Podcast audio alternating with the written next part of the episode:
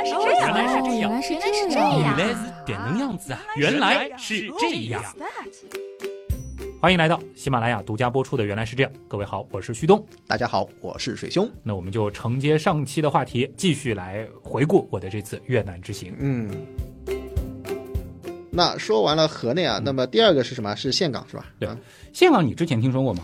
听说过，嗯，但是具体我不太了解。我先给大家说一下，就是越南的一个基本的格局啊，就是说你别看它国家面积不算大，嗯。当然它其实也不算体量很小的一个国家。北。边相对宽一些，南边它就是很狭窄的一它条，中间特别细，对。然后南面呢其实又稍微稍微出来一点稍微呃稍微宽一点对点点嘛，对吧？岘港呢基本上就是在南边部刚刚开始要宽的地方，对对对，就是最细的地方过掉以后，就其实就是它的地理的终点。嗯，确实是像咽喉，嗯哎，咽喉。岘港呢，其实它的北面就是越南最后一个古都，就是顺化。哦，它叫这个奉天顺化城，这一听就很有种中国感觉。嗯其实就是最后一个那个阮氏王朝，嗯，阮朝，对，就是定都在那个顺化。嗯。那么岘港呢，其实离顺化也就是一个小时多一点的那个车程，基本上就是在越南的中间的这个位置。他有做过陪都吗？好像没有做过陪都，对。但是岘港好像就是当时越战的时候，因为嗯。也是在战线的前线嘛，对对，呃，炸的也是很惨。这个地方太重要了，就我刚才讲的对咽喉因为其实南北对峙的时候胡志明小道没有嗯。开辟出来之前，主要是战线在这个位置嘛。越南一共是五个直辖市，嗯嗯嗯，就是河内胡志明，嗯嗯然后岘港是其中一个，还有海防，好像还有一个那个叫秦处。岘港呢，有说是第四大，也有说是第三大城市，嗯但基本上呢也算是一个大城市。嗯，还有一个称呼呢，就是号称是越南的夏威夷，也有叫越南的三亚的。对，那个岘港它是有一个海港，对，嗯它其实本身的那个海港的作用还是比较大的，它是越越南的第二大港，对对，也是它的一个非常重要的军港。嗯这个你就说对了，因为岘港有一个区域其实是不能去拍照的。嗯嗯呃，其实和三亚一样，三亚也有这样子的这个地方嘛。那么，另外就是它的那个旅游资源，嗯因为相对来说，岘港有个很出名的，就是它的那个沙滩啊，非常的长，嗯而且很开阔。嗯同时呢，就是岘港的沙子的质量嗯，是非常高的，很细是吧？就是所谓的那个面粉沙。嗯其实我个人觉得，从脚感上啊，嗯应该是比那个三亚的亚龙湾嗯还要好不少。嗯嗯就是是属于在世界范围内，就是从沙子的脚感上来说，都是非常好的那一档。对，那这个沙滩爱好者旭东，那肯哎定对，我很有评价。发言权的。但是呢，我要对比三亚了啊，就是说它的海，因为岘港就是我住的地方，嗯就不是在一个很明确的海湾里面，嗯所以我觉得它的风浪是比较大的。也不知道是不是因为我那几天天气也不是很好，就是它的风浪应该是和三亚的海棠湾一样，也就是说那是一个不适合下海游泳的地方。嗯嗯嗯。同时呢，因为岘港本身其实也是一个大江的入海口，嗯嗯。它就带来了一个它的海水并不是特嗯，别的蓝，啊，不是很干净。它近岸的那一段其实甚至是有一点点黄的，嗯嗯。远一点的是蓝的。嗯。就是如果说大家是期待那种碧海蓝天的，嗯。其实岘港并不是特别适合。嗯。但是呢，就是作为补偿吧，就是它的沙，嗯。客观的说，嗯。是比三亚的绝大部分的海滩沙的质量要更好的，嗯，就是这样，它也是面朝着什么东南几乎是朝正东。啊，朝正东。城区有一些部分的那个海的话是朝东北一些。嗯嗯嗯。所以就是我当时到了那个岘港，我其实发了一个就是帖子，嗯我就说前两年在三亚的时候，一直就好奇海的对面是什么样。子。哎，其实三亚的很多的海，就是你望过去，嗯。就是望到岘港，就是当然我们实际是不可能看到的了，但离三亚其实很近，地理位置也差不多，气候呢什么各方面也差不多。对对对，这两个城市真的很像。哦，有很多相似的地方，就包括城市中间其实也会有那个水道，嗯水道边上是它的老城区，所以你在那边躺了。小躺了一两天。然后我躺的那个区域呢是它的南面，那个南面呢有一个叫五行山的一个景区边上，嗯呃新开发的一个呃就是度假区，嗯嗯其实就和海棠湾很像，甚至他们还在造免税店，只是免税城还没开。啊，反正就各方面我觉得都很像这个可，能也是向我们学习的。嗯，这个就不知道了啊嗯。但是岘港国际游客也非常非常非常那肯定的，因为这种地方是非常讨巧的，非常对大家都懂哎的大家都能 接受啊。我当时为什么会最后选岘港呢？嗯其实还有两个原因吧，就一个原因就是它南面有一个惠安古镇，或者叫惠安古城，嗯嗯你可以理解成是一个，我觉得它既有江南水乡的感觉，嗯。又有岭南古镇的感觉，嗯，还有一点儿云南古城的味道。呵，这个 所以我说实景古城，所以我说让我想到了，就是可能我就是零几年的时候那次去丽江的感觉，嗯嗯。还没有非常的商业化。嗯，当然也是就是鳞次栉比的那个小店啊、咖啡馆啊、小饭店啊，就是这个服装店什么的，但是它并没有就是我们说所谓的景区化，嗯，它只是划定了一个范围，就是你不能开车，明白，比较好逛。嗯。然后呢，那个古城呢，我记得没有错的话，那段历史应该是就是最早的一批，就是说中国商人或者说是像是闽南一带的人，嗯。包括广东，嗯。啊，呃下南洋，在越南登陆的一个哦。就重要的一站。嗯所以就就当时是等于它也是一个就是交通的一个很便利的一个地方嘛，他们等于就在那儿开始去发展。嗯，所以惠安是一个就是我们说岭南特色嗯非常浓厚的一个区域，有大量的岭南式的那个建筑，以及博物馆有一条街叫祠堂一条街，还有福建会馆、嗯。广东会馆然后好像有一个就叫中华会馆。嗯，就是一路就你能够看到过去的中国的这些海外华人的这些先民们在那边留下的痕迹。嗯嗯，确实从距离上面来讲，到马来西亚什么的，它是属于中间的一个，对，其实可以到他那儿就先停一停，嗯然后或者说有一些物资可以就先在那儿聚集，对吧？对对对，那个里边还有一个我觉得是蛮有意思的，就是很多人到惠安古镇，就除了在那边吃吃喝喝拍照片以外，嗯还有他晚上什么放花灯什么这些，这个我就不说了。他我灯笼也是挺漂亮的，嗯就是很多人会去那边做西装。哦，这也是我到了以后我比较后悔我没有去做的事情。哎。就其实我应该第一天到岘港我就去一次，为什么呢？嗯。他那边的西装就是好像是他们像是一个出了名的产业标志性的产业一样的，就是价格也便宜，那可能也是它附近也会有一些这种可能也是有产业的这个集聚的这个关系。反正呃，岘港最多的一个类型的这种沿街的店嗯。就是服装店，而且是以定制服装为主。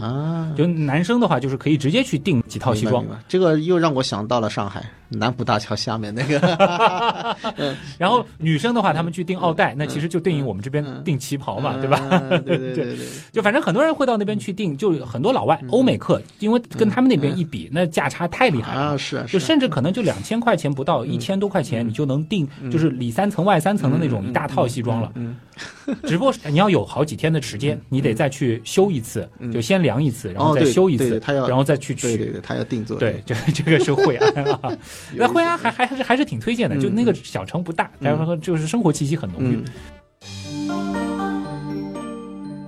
那还有一个就是我强推的一个景点，哦，巴拿山巴太阳世界。嗯，我今年去了好几个主题乐园，嗯每一个都让我有新的惊喜。是吧？嗯就我年初的时候不是海洋公园，香港的那海洋公园，对我觉得很有意思。对然后迪拜的那俩不说了，嗯，呃，马来西亚兰卡威的那个我觉得也蛮有意思的。嗯巴拿山这个这是什么？大受震撼，嗯你有没有看到过？就是现在关于越南的那个旅游宣传当中，嗯有一个人造景点，嗯就是两个巨大的手嗯托着一座桥，在很高的山上，哦，看到过航拍的，对吧？呃，就是啊，我知道很长的那个桥，然后就很震撼，会让你激起那个巨无恐惧症的。啊，我当时就是冲着这个桥，嗯，它其实就是一个人造就是一个人造的，但是它的审美嗯很好。嗯，后面我也看到过仿的这个桥，对对没有一个嗯有它那个神韵，就它那个就有种感觉，好像被佛祖的那哎个巨手有点掌握的那个感觉。对对对对，然后那个桥的确是游客就是非常非常多，因为实在是络绎不绝的世界各地的游客 去这个人造景观打卡，有多长呀？他连那个缆车都限流了。桥从头到尾走完其实不长的，嗯可能也就是我估计两百米最多了。嗯嗯嗯，只是说就是你如果是晴天去，嗯其实你不会觉得这桥很大，哦，是吧？啊，就是因为只要云雾上来了，哇，你知道吧？就是雾的那个效果，它其实会有一个很很明显的那种景这个是。点睛之笔了，属于对，反而是有那个云雾的时候，那个效果就 特别特别好。嗯嗯那个地方呢，其实是一个你可以理解为是主题乐园，但它比较离谱的一个点在哪儿？就是它的公园的入口，我没记错的话，海拔最多是一百米出头。嗯然后呢，它的公园的主体部分嗯。是在海拔一千四百多米的山上。哦，你想想看，就是说垂直落差嗯嗯一千三百米左右。嗯嗯它是通过就是好几个缆车系统来连接的，然后它其中有两条缆车吧，嗯。就是直接从入口的这个山脚哦，直接做到一千四百多米。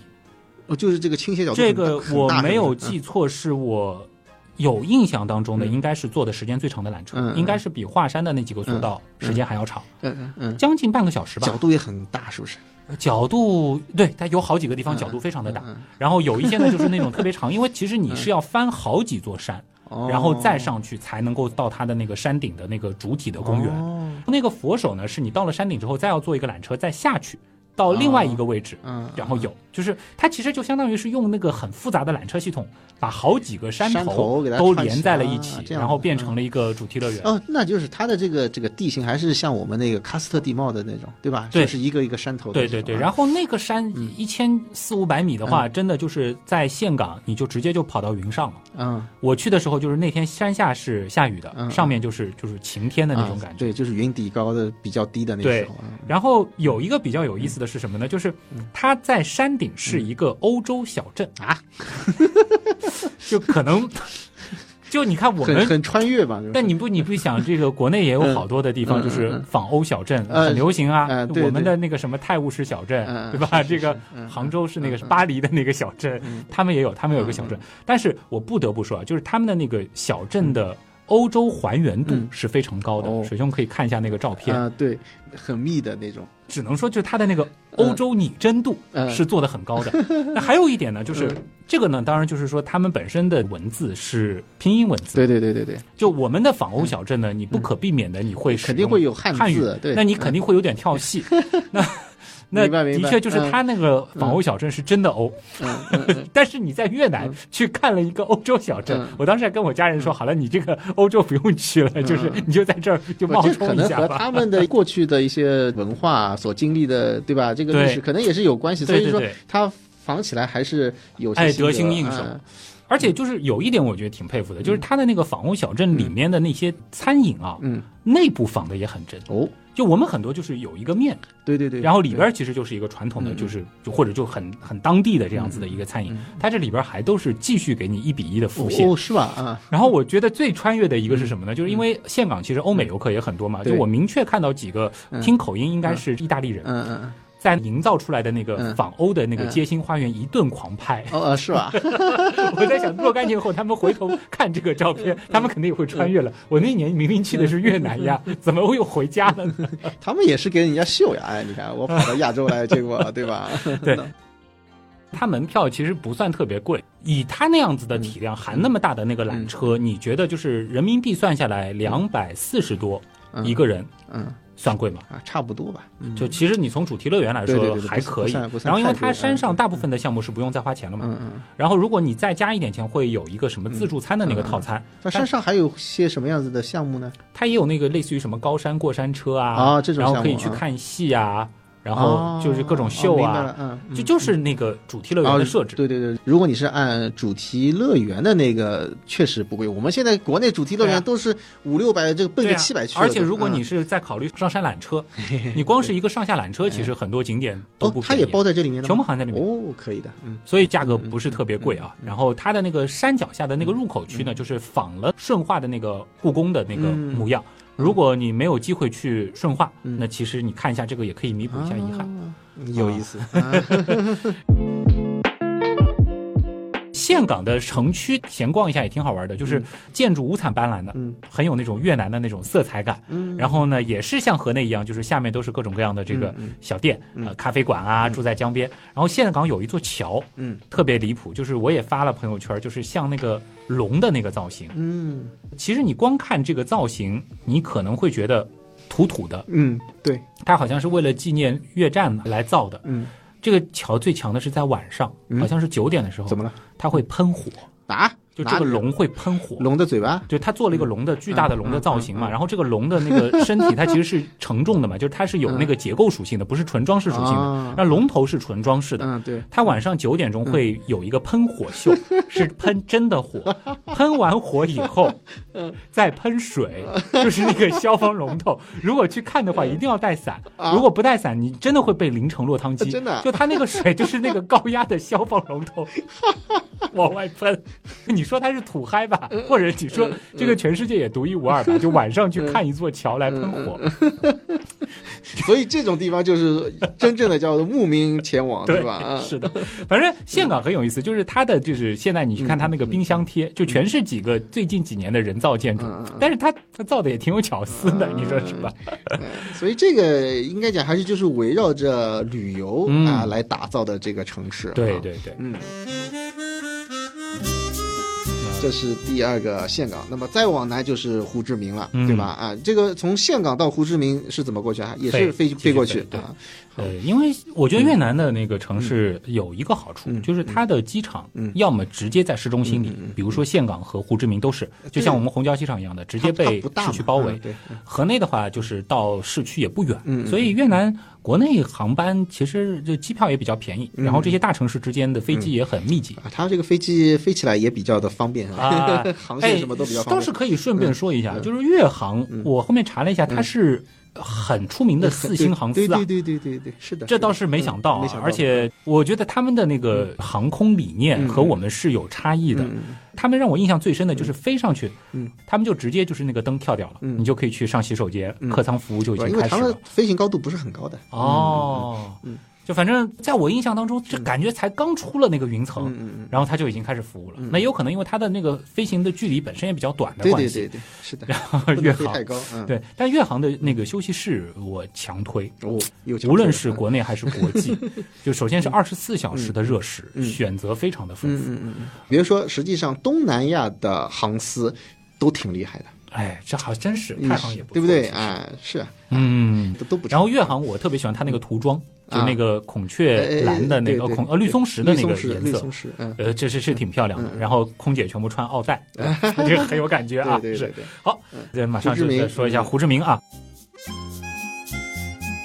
胡志明去之前，我觉得可能就是另外一个河内吧，但是没想到就是到了那边之后，我发现啊，嗯，那就像是北京和上海的区别。胡志明是更像上海。上海，上海，啊我前面说河内有一些上海的影子，但其实不是嗯特别像。那你到了胡志明，你就会发现，那真的就是我发了个朋友圈是开玩笑的嘛，我就说上海是这个北方小西贡嘛。嗯那那胡志明真的是 嗯，你就会看到太多太多上海的影子。嗯就这两座城市的确是有非常多相似的地方。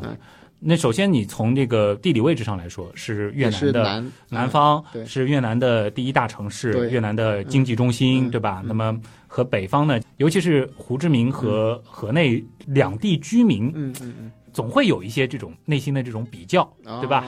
那其实也像上海，就是和北京这个京沪话比较的这个话题也是长盛不衰嘛。那的确到那儿是你能够感觉到他们和河内是不同的气质，嗯是是另外一种感觉。嗯然后从城市的细节上来说呢，胡志明的确是更加的细节。嗯。就首先就是人行道，嗯。胡志明你会看到大量的就是人行道铺的很好的地方。嗯。河内起码在我走的这些旅游区，甚至是离他们的那个行政中心很近的地方，人行道啊这些基础设施相对是会比较差一些。嗯。但胡志明的话，这个就会好很多，而且胡志明几乎大部分的路口都是有红绿灯的。嗯。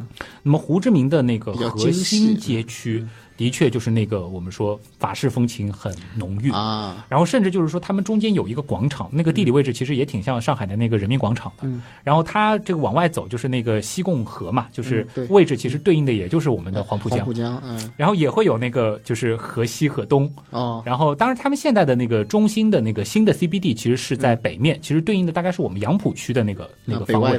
啊，北外滩那个啊那个方向去发展，然后城市里面呢也是就是老建筑特别的多，然后有殖民地时期的，然后也有一些这种当地特色的一些民居，以及一些现代化的这个高楼、歌剧院啊，哦呃，然后大量的那个咖啡馆、老公寓，就是按嗯我们上海这边来讲的话，就是比如说那种海派啊、小资啊呃那种感觉是吗？胡志明嗯。呢，其实特别像上海的，就是老的黄浦区嗯。和老的静安区的景观。嗯商业是繁华的，城市相对来说也是比较整洁，嗯。有序度也会高很多。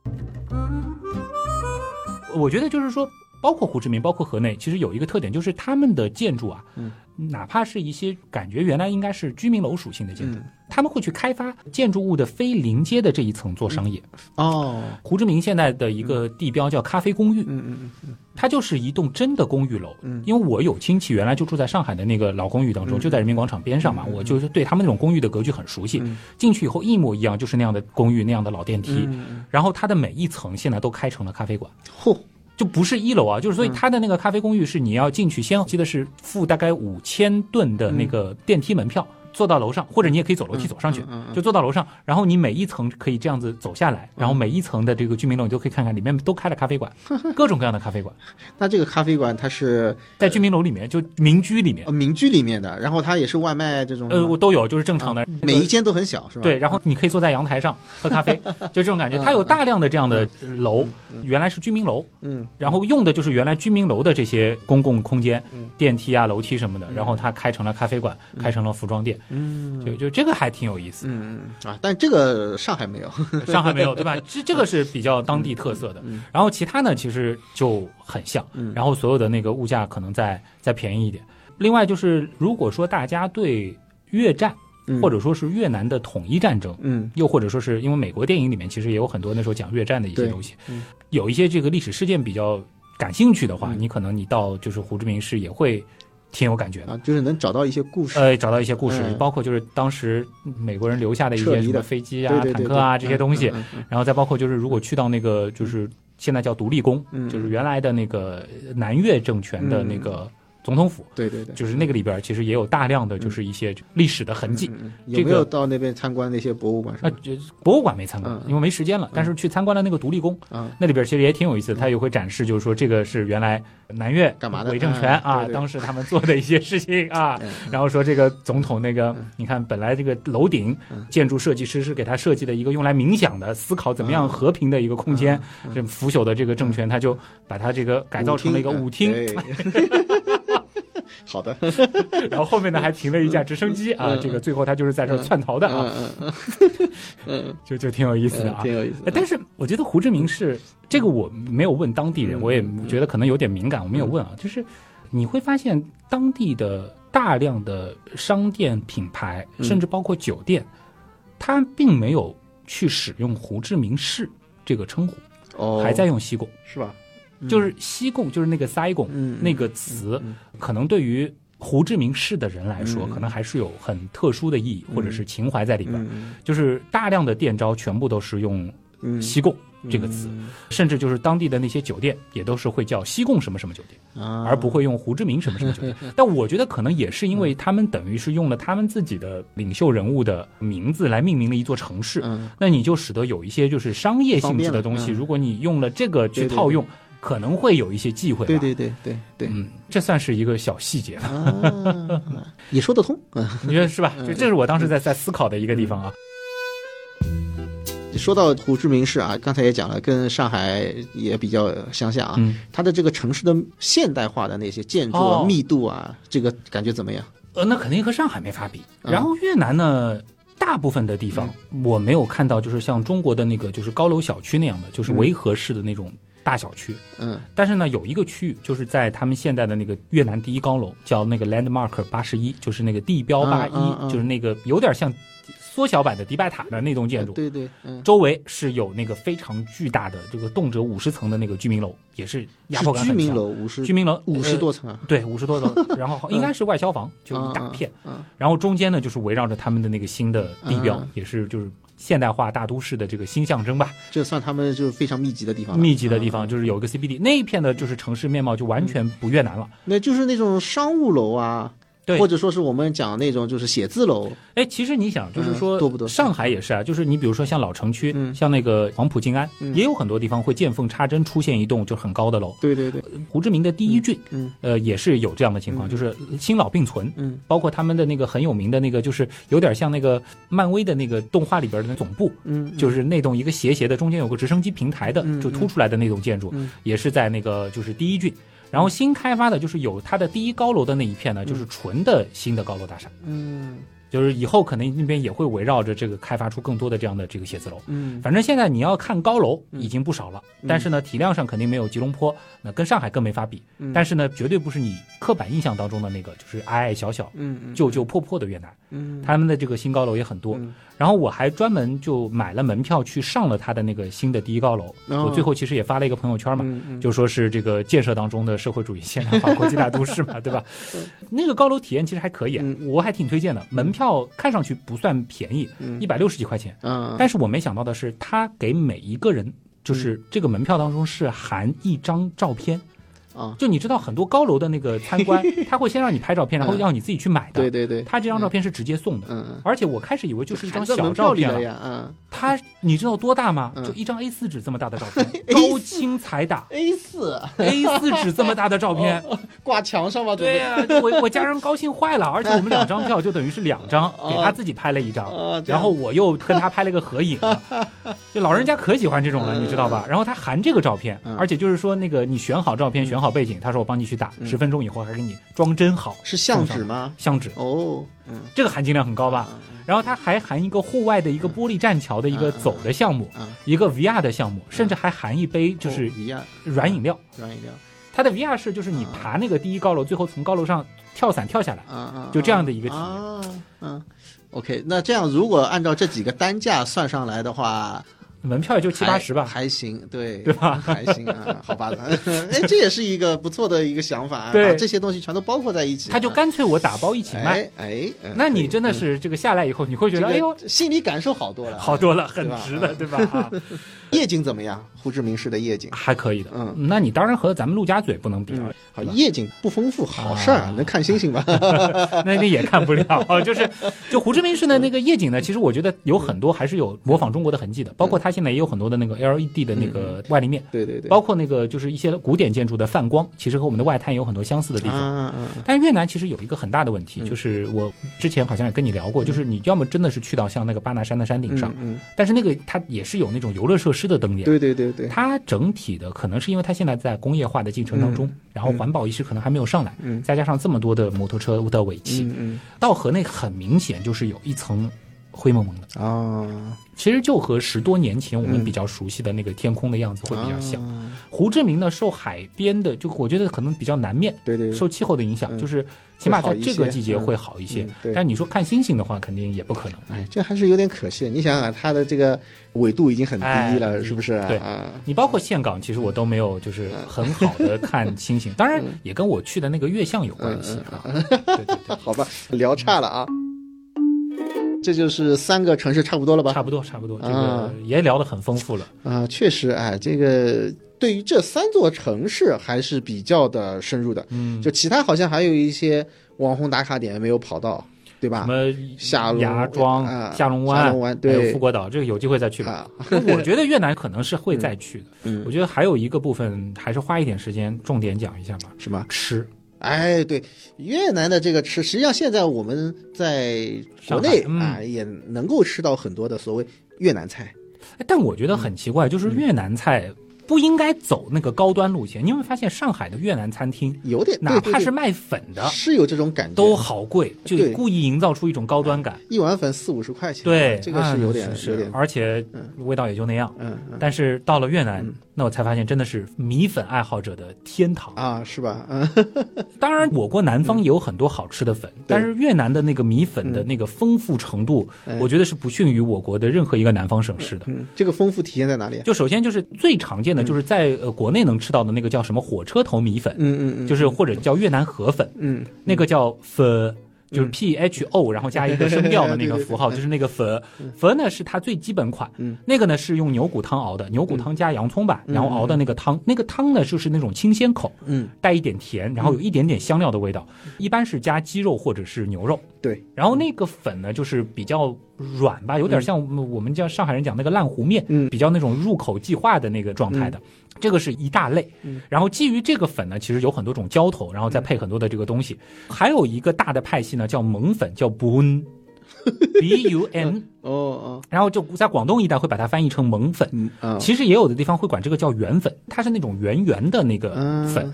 然后我后面问了一下，就是这两种粉其实原料也有点不一样，嗯，就是河粉呢，它好像是中南部的米，然后那个蒙粉呢，它一定是越南中部的一个特定位置产的那个稻米。哦，它的那个韧劲儿会比较足一些。啊。蒙粉呢也有就是类似于河粉这样的吃法，就是用那个牛骨汤，然后再加肉的。但是蒙粉的变体很多，就是那个原粉啊，它除了汤的，它还有拌的。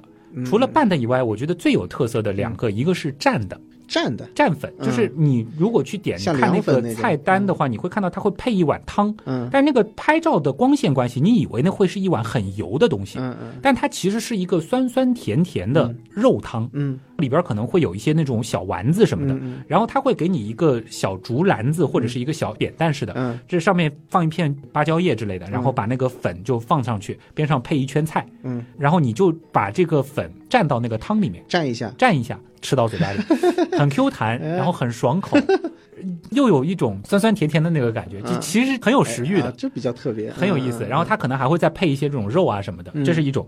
还有一种最有意思的是那个卷的吃法。嗯，就我相信很多朋友吃过越南春卷，嗯，对，但越南春卷其实，在越南是有卷一切的趋势的，嗯嗯嗯嗯嗯，就是对对，就是什么东西都能够放到那个卷里面，甚至就是它其实就是一个你用来 DIY，嗯，卷任何东西的，嗯嗯，就越南因为它很有意思，就是任何的菜，无论是主食还是什么东西，它都会配一大堆那个生的绿草，嗯，就各种各样的草一大堆，薄荷呀啥的。刚开始的时候去不会点，就是比如说我们会各点一个主食，再点几个菜，结果最后一桌子就像小菜地一样的，就是它是配的嘛，是吧？它每每个菜都会标配一盆，好嘛，嗯，基本上越南你很少会能点到那个炒素，大部分的就是直接这样子一盆各种各样的菜，生吃的呀，生吃的，呃，薄荷、迷迭香，然后紫苏，一般我们不会生吃的，它也会直接配给你，对，就有点不太对，去头的那个豆芽也是生的，然后还有生菜啊，这个萝卜丝啊，就是这些东西，嗯。那吃吃久了，其实也也也别有一番风味，而且你也可以把它放到那个很烫的那个汤里面。对，它那个也是烫一下就可以吃。然后那个卷粉，其实就是那个春卷，你也可以把粉放在里面，配的菜，再配什么牛肉啊、什么鱼啊什么，就一块儿去卷，也是很好吃的。嗯。然后还有几个就是更少见的，就是一个是叫网粉，哪个网？就是那个很细的那个米粉啊，它弄成个就像网一样的。我最开始看有点以为是竹荪，哦，就这样子的造型，它也是一种粉。它比较常见的组合是和那个 rice paper，就是那个春卷皮，但它那个就是越南春卷皮，就是配在一起卷着吃，也是卷着，吃，然后也可以当蘸粉去吃。然后还有一个就是非常类似于广东的肠粉，嗯嗯，但是它是把肠粉当做直接就是一种粉，不是往这个粉里面包东西，嗯，更多的时候是一种蘸粉的吃法，嗯。但是因为我是一个强烈的肠粉爱好者，它的那个口感我太喜欢了。嗯，我有几天就是酒店的早饭是供应这个的。你这里面包一直在吃，你自己会卷的那些不需要包，就是它就蘸一些料。倒一些那种什么就是单鱼露啊，单吃对，还有他们的有一些当地的鱼松啊什么这些东西，就吃这个粉。就你比较喜欢那种 Q 弹 Q 弹的那个感觉，哎。呀，还有两种呢，我就不是特别喜欢吃，一个是叫波波粉，就是放在一个就是小的像调料碟子里边一样的一圈，然后里面呢自己往上面加一些什么小鱼干啊什么东西，然后一上给你上一大盆，就好多个这样子的小波波，然后你就一次就一个波波塞到嘴巴里面，就这样子去吃。哎，我想说这个东西它很管饱哎。是不是？我觉得粉不管饱哎，你太好消化了。你是吧？你 啊，太好消化。不是，我说管饱就是它很容易就会 就是有有一种饱腹感。哎，是的，那个，而且它还会配那个大量的就是绿叶菜，而且是生食。哎，是啊，是啊。你其实很快就会有一种饱腹感，因为汤汤水水，我也喜欢喝汤。嗯。嗯，哎，越南你别说，这胖的人是不多，嗯嗯嗯，不知道是不是因为这样的饮食习惯啊？就是吃了啊，反正是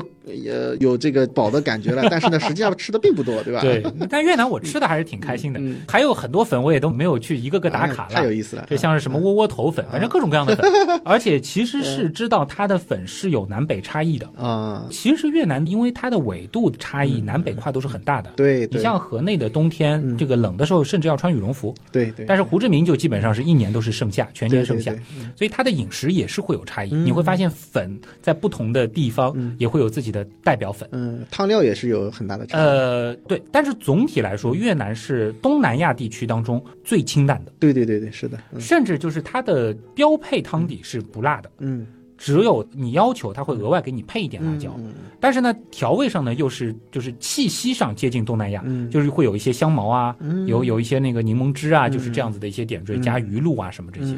就如果说是能够习惯，比如说像是广东福建一带的那种清甜的那种口感的。那去越南吃是肯定没有问题的。嗯但是我也遇到过，就是有这个重庆去的嗯朋友。啊，那是太清淡了。啊，他就说这个太清淡了，就就受不了。有意思啊，呃，这个很很好玩的、啊。这是粉，那还有其他什么？还有一个呢，就嗯是有当年的那个殖民地嗯特色的一个，就是法棍。法棍。说实话嗯，我觉得越南的法棍比法国的法棍更好吃，啊啊因为它嗯比较软，啊，有有有，可能是有一些那个就是本土化改造，本土化啊反而就是更适应可能就是亚洲宝宝的体质，嗯就是那个口感。然后越南呢，除了我刚刚说的春卷卷一切以外，它还有一个就是法棍包一切。它有一个很经典的就是早饭的搭配，大概成本就是你买下来可能十块钱左右吧，但估计是两个人都能吃饱的。嗯就是一个不是特别长的，大概三十厘米左右长的那个法棍对切，然后里面就夹各种各样的东西就你就想肉夹馍我们能怎么夹，它就能怎么夹。这有点像那个 Subway 嘛。哎，差不多，差不多，就就是这样子的做法，就是这个就是越南的另外一种特色早餐。啊，那当然，其实除了这个法棍以外，更有特色的就是它的咖啡嘛。越南我觉得就是可能一百多年的那个法国的那个殖民史，嗯。是直接把茶在越南人当中的那个第一饮料的那个地位是就替换成了咖啡。了，嗯。呃，就毫无疑问，越南人咖啡的饮用量、嗯。普及度都非常非常高，哦，而且它是真的有好几种嗯。自己特色的咖啡的。嗯嗯，最出名的就是水兄应该是知道的，所谓的越南咖啡，对，就是用炼乳，嗯对对对对它会比较甜。对，嗯。呃，它的具体做法就那个咖啡是煮出来的，不是那个 espresso，对，呃，煮出来就很苦的。标准的做法就是一杯冰，嗯。然后里面呢挤一点炼乳，嗯，然后就那个咖啡去倒一半冲进去，对。所以你拿到它的那个咖啡的时候呢，它上面还有好多冰，对，然后下面呢就是一半就是那种又甜又苦的，对对对对对。口感上有点像那个鸳鸯奶茶，就比较浓郁的那种感觉。呃，喝这个呢，千万不要像我们现在那种外卖的什么的，它是那个一个杯子，然后拿吸管喝，嗯，它不能拿吸管喝，他就是要拿杯子来喝。一点点喝，否则对啊，那这样的话话呢，就是说它实际上是从下往上，这个咖啡、炼乳、冰块它是可以混合在一起。哦，你要不拿吸管的话，那你就是直接喝它的这个我开始就。不懂呀，你在我身边，你看 我就不会是上当了。我第一口喝的甜的 不行，你知道吗？这个是越南咖啡还有一个鸡蛋咖啡，哎，这是什么？这个也是很地道的，就是越南本土的一个特色咖啡。嗯，咖啡里放个鸡蛋啊。然后我发现，其实当地很多的咖啡店，它虽然菜单上有这个，但是老板做这个起来做的是不情不愿的，很麻烦。我真的就从头到尾看他做了一遍，嗯真的很耗时间。他要拿一个可生食蛋，嗯然后呢把蛋黄捞掉，然后用蛋白就相当于打一个蛋白霜。啊，就像我们用就是手工制的对对，当然他们现在有奶那个，油那种对他们现在有那个打蛋器嘛，器。但是你那个上面也要放很长时间。嗯，它发泡，而且你嗯。想，就是说我原来聊过那个烘焙那些事儿，对蛋白霜要发泡必须要加糖，对。所以它上面那层沫啊，就是模仿那个卡布奇诺上面的那层奶沫，哦。也就是那个鸡蛋沫，它是非常非常甜的。啊，但是怪不得就没看到过嘛，这个东西自己也哎，很难搞，其实咖啡店做成本不低的，呃而且对很麻烦。很麻烦，鸡蛋咖啡，然后它嗯下面是热的那个咖啡嘛，也会再加一点点炼乳，就总体来说是一个然后这个东西非常甜的，也肯定不太适合外卖，嗯，呃是，而且就是吃起来呢，要么就是你用勺把上面的那个打的那个蛋沫，有点像那种甜布丁一样的那种吃法，要么呢就是你和在一块儿吃就口感非常的厚实嗯，对。我觉得这个体验一次就行啊，嗯，这个因为说实话，我们现在上海有好多好多的这种咖嗯。啡品牌、咖啡店，其实现在我们的那些咖啡还都是快餐咖啡，对对对，嗯。他那一杯咖啡真的从头到尾，少说五到十分钟，哎呀，就是这样子做下来，有意思啊，但是嗯。你就吃一次就行了，因为其实不是那么的好吃。嗯。但是就是，呃，其实我刚刚说到的那个越南咖啡和这个鸡蛋咖嗯。啡，你会发现有一个共同的特点，就是这样两个咖啡它出现的那个背景，嗯，其实是蛮有就是它当时的那个历史背景的，对，就是它那个时候的乳业嗯。并不发达，对，没有办法获得就是高质量的鲜牛乳。然后那个殖民，呃，又有大量的咖啡的需求，对，嗯。然后他当时又把它，因为它有很多高山嘛，就它越南等于一半山一半海嘛，对。对，就是在那个山的地方又比较好种咖啡，嗯所以就是那怎么办？就又想要复刻像是卡布奇诺啊，嗯就这样子的东西，那就用一些可以替代的这些东西来做。啊还有一个特别特别好喝的，就是那个椰咖啡啊，或者就是我们现在叫什么生椰拿铁。生椰，对，嗯它呢，就是大家一定要去吃那个品牌，就是这个我真的是自来粉，我到最后就是。可能每天必须要喝一杯那个，我才觉得今天啊舒服了。嗯，他的那个做法，我真的希望国内的咖啡店能复刻。嗯，他就是把椰浆，嗯，可能里面还加了一点椰奶，嗯，冻成冰，打成冰沙。非常非常细的冰沙，就不是那种粗的啊，就是非常细的，就甚至是有点介于冰淇淋和冰沙之间的那种口感。然后呢，先打这样子一杯冰沙，嗯，再用很浓的，我不知道是 espresso 还是说是越南咖啡的那个，反正是很浓的咖啡液，倒在这个冰沙上，让它慢慢的渗透下去，渗透下去。你就想象一下，在那样的大热天喝这样一杯东西有多爽。哎呀！然后它最有名的就是那个贡咖啡嘛，店也很漂亮，然后都会做这个。哦，这个有意思啊！啊，大家听好了啊，好好学学啊！我 我真的建议，就是如果上海能有，我能接受三十五块钱一杯吧，就是我能接受，就非常好喝，非常好喝。嗯，这还挺有意思。对。其他的小吃什么的，我才知道越南好像它的腰果的那个，哎，对，市场份额是占到了全球可能百分之七十吧。嗯嗯，对，它有那种炒的，有那种哎，对，各种各样的。所以就是当地你能看到很多的那个腰果制品，那水果就不用说了，反正东南亚都差不多。然后越南的红毛丹。哎，对，的确很好吃，比较有名，就很甜。嗯，然后那个芒果的话，反正这个东南亚都都差不多啊，这个就不多说了。反正我看这个，因为时间也接近尾声了啊。啊，这个没想到聊了那么多啊，我没想到，真的没想到，这个越南还是非常有的聊。有把你这个种草想去去了？有点啊，就是说这个呢，就是又跟我们有比较相像的地方啊，然后呢，又有一些它特有的啊发展起来的。因为它的历史啊、文化等等各方面的原因。其实，如果说真的是涉及到这个越南历史的这个部分，当然有一些其实比较的敏感。反正大家有兴趣的话，去感受一下吧。可以。和我们像又不像的一个地方，对吧？就我总结下来啊，就是越南呢是属于就是物价呢大约是上海的一半，就平均物价是上海上海或者是北京的一半。对。其他城市呢可能是三分之二。嗯。就二三线城市的话，大概是三分之二这样子的一个物价水平。嗯。然后呢，另外就是我觉得是另一个平行宇宙的中华，或者是。是小中华，嗯嗯，对吧？然后呢，有很多方面是有我们十到二十年前的影子，因为他们有句俗话，就是我们是摸着石头过河，他们是摸着中国过河。就什么叫摸着中国过河？因为有很多的地方，它的确是有对我们的这种借鉴和学习的一个痕迹在，对吧？对对对。然后呢，就是越南的风景呢，哪怕是和东南亚其他的国家对比，它也不是那么典型的国外，所以你就拍，主要还是因为和我们太像，太像了。就是你拍越南的这个街景。除了那个文字以外，几乎就是感觉好像是国内南方的某个城市，对吧？然后尤其是对于像是上海啊、广州啊、厦门啊，我觉得这些地方的朋友来说，你会找到更多你自己所生活的这个城市的很多的影子。嗯，还有就是有一个是我最开始其实是有点意想不到的，就越南现在的国际游客非常。非常非常的多。哦，非常多，就是多到在我印象当中，国际游客最喜欢来上海的那些年，嗯，上海的像是城隍庙、新天地这种，就是国际游客非常多的地方，可能都没有达到过的程度。哦，是吧？嗯，有些区域吧，不是某个景点、某个咖啡馆，就某些区域步行的人当中，就恨不得可能一大半哦。都是外国籍的。外国游客当中，一半是欧美，一半是中日韩啊，就是这个包括新加坡，也和它景点在城市就是相对不是很遥远，距离比较近，所以你满大街你看都都有。另外就是说物价毕竟还是低嘛，这个其实本身也是吸引游客的一个地方，对吧？呃，当然了，就是前面也说到，就是这个英语普及率不如泰国和马来西亚，但是呢，就是毕竟现在是一个智能时代嘛，就是大家其实语言，我觉得越来越已经不是一个阻止你出去看看的一个。总的来讲，就是因为越南它的这个。呃，开放程度其实也是很高的啊，对，尤其这几年啊，越来越能够感受得到。对对对，所以就是我觉得很多人就是可能在去越南之前会有一种，就是我们好像始终是一个我们在更先进的一个位置，他们是在一个更落后的位置，呃，甚至就是你对他的印象始终是停留在可能九十年代啊，或者说是他们还是很贫穷落后啊。那其实这个刻板印象还是一定要。改一改，而且他们飞速的，不得不承认吧，就是呃，发展的速度是非常非常的快，没错，对吧？呃，最后嘛，就是是一个很好吃的地方，哎，好多好多的粉，好多好多有特色的咖啡，是的，是的，原来是这样，就是这样。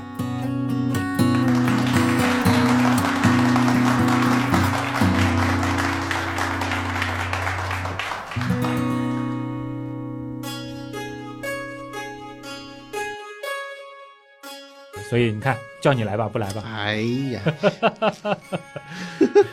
有机会可以再一起去，因为尤其是南部这一块儿，什么芽庄啊，这个富国岛啊，你去的时候可能都会顺便再去胡志明去停留个一两天。嗯嗯嗯，就所以我觉得就是就胡志明，我这次也是属于走马观花嘛，有一些更深度的就留着以后还可以再去。哎，这个你看旭东又找到了一个新的，就是 既能够躺啊，又能够玩，又能够吃啊。其实旅游吧，有的时候越来越这个，我觉得这个。到了上了点年纪啊，越来越觉得就是吃的好还是很重要。哦，嗯，我现在就是有点担心，就是那种就是去一个饮食不是特别特别习惯的，或者说就是吃这件事情特别特别贵的地方。嗯嗯，这个还是会有点心理压力的，对吧？对，除非这个地方我非去不可。好了，那么今天的原来是这样，真的就是这样了啊！再次感谢通过所有方式支持和帮助我们的朋友。原样的发展真的离不开大家。我是旭东，我是水兄，我们下期接着聊。嗯，拜拜。